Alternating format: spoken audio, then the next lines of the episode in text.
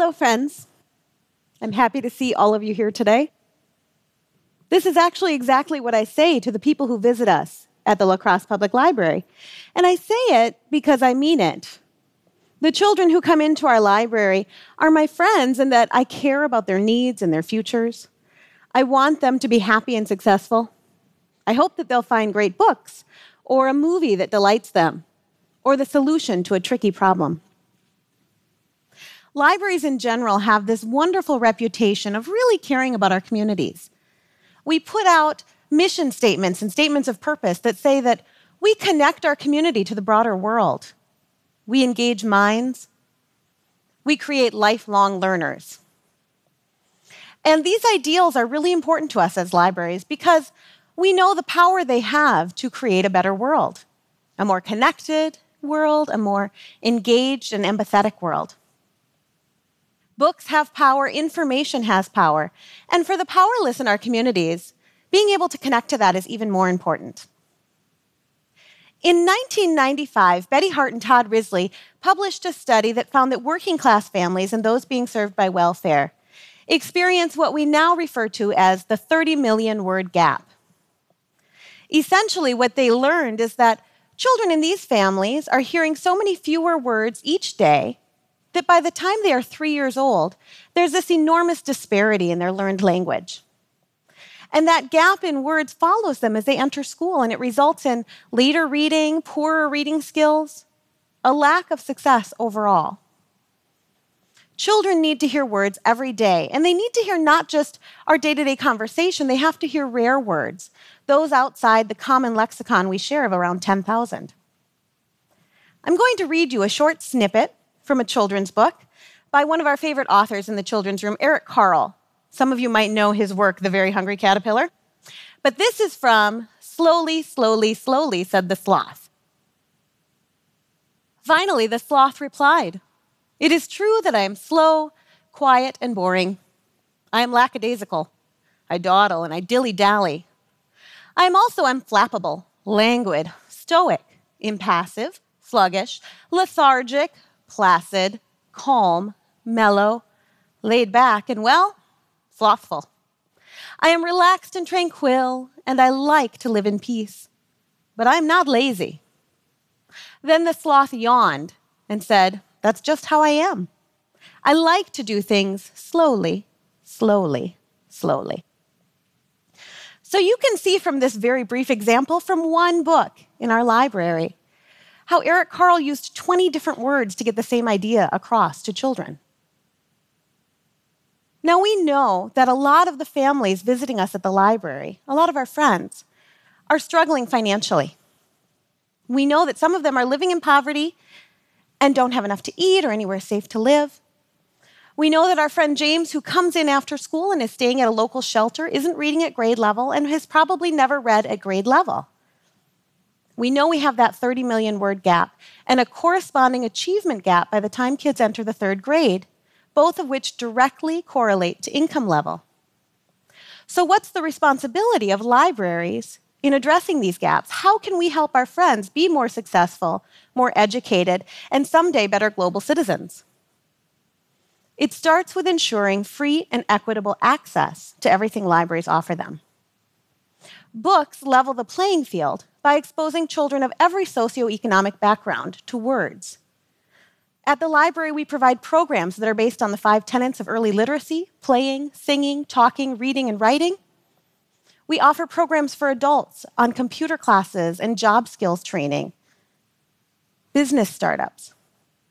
We do all of this great work for our community members, and at the same time, we counteract it by charging fines and fees of our patrons. Today in La Crosse, 10,000 of our users are unable to check out library materials because of fines and fees. If we narrow in on our neighborhoods experiencing the most poverty, those where 82% of the student body is considered economically disadvantaged, the number rises to 23% of the neighborhood.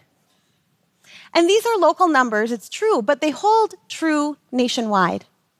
In libraries across the country that charge fines, the poorest neighborhoods have the most number of people blocked from use. In fact, the Colorado State Library was so worried about this, they published a white paper And they stated unequivocally that it's the fear of fines that keeps poor families out of libraries. A colleague of mine took a ride in a Lyft in Atlanta last year, and he started chatting with his driver about libraries, as we do.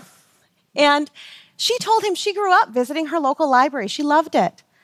But now that she's a parent with three children of her own, there's no way she would allow them to get a library card because of the strict deadlines libraries impose. She said it would be like another credit card that I can't pay. Meanwhile, when other libraries have experimented with eliminating fines, like one in San Rafael that took away children's fines, they had a 126% increase in child card applications within the first few months. When people aren't afraid of the fines they might accrue, they line up to access what we have to offer. So, what are we telling people then? We have these two disparate ideas. On the one hand, we're champions of democracy, and we claim that we are there so that every citizen can educate themselves. We're advocates for the power early literacy has to reduce that achievement gap and eliminate the word gap. We tell people we're here to help you. On the other hand, if you're struggling financially and you make a mistake, the kind of mistake that anyone in this room could make, your tote bag that belongs to the library sits by your back door for a couple of weeks longer than it should. You lose a CD. You spill your coffee on a book. Suddenly, we're not here for you so much anymore because if that happens, we're going to make you pay for it. And if you can't pay for it, you're out of luck.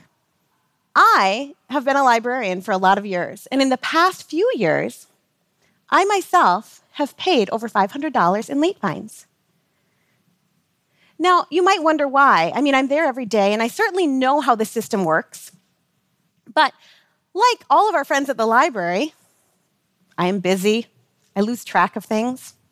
My house is sometimes messy, and I have lost a DVD or two under the sofa. And I have been fortunate enough to be able to pay that $500 over the last several years, if not happily. I at least had the means to do it. So, is that fair and equitable service if some of us can pay our fines and continue to operate as we always have, and others of us make one mistake and no longer are welcome back. It's simply not. Now, why would we continue to operate under a model that hurts our most vulnerable patrons the most? There are reasons. There are reasons like responsibility. There are some libraries that really feel that it's our job to teach people responsibility. And they haven't figured out that there might be ways to do that that don't equate to dollars. There's also this idea that we share the resources collectively in a community, and so we have to take turns. If I keep my My Little Pony movie for too long and somebody else wants to watch it, it's not fair. And then there's the money. Community members often love their libraries, and they don't want us to not be able to sustain the services we offer.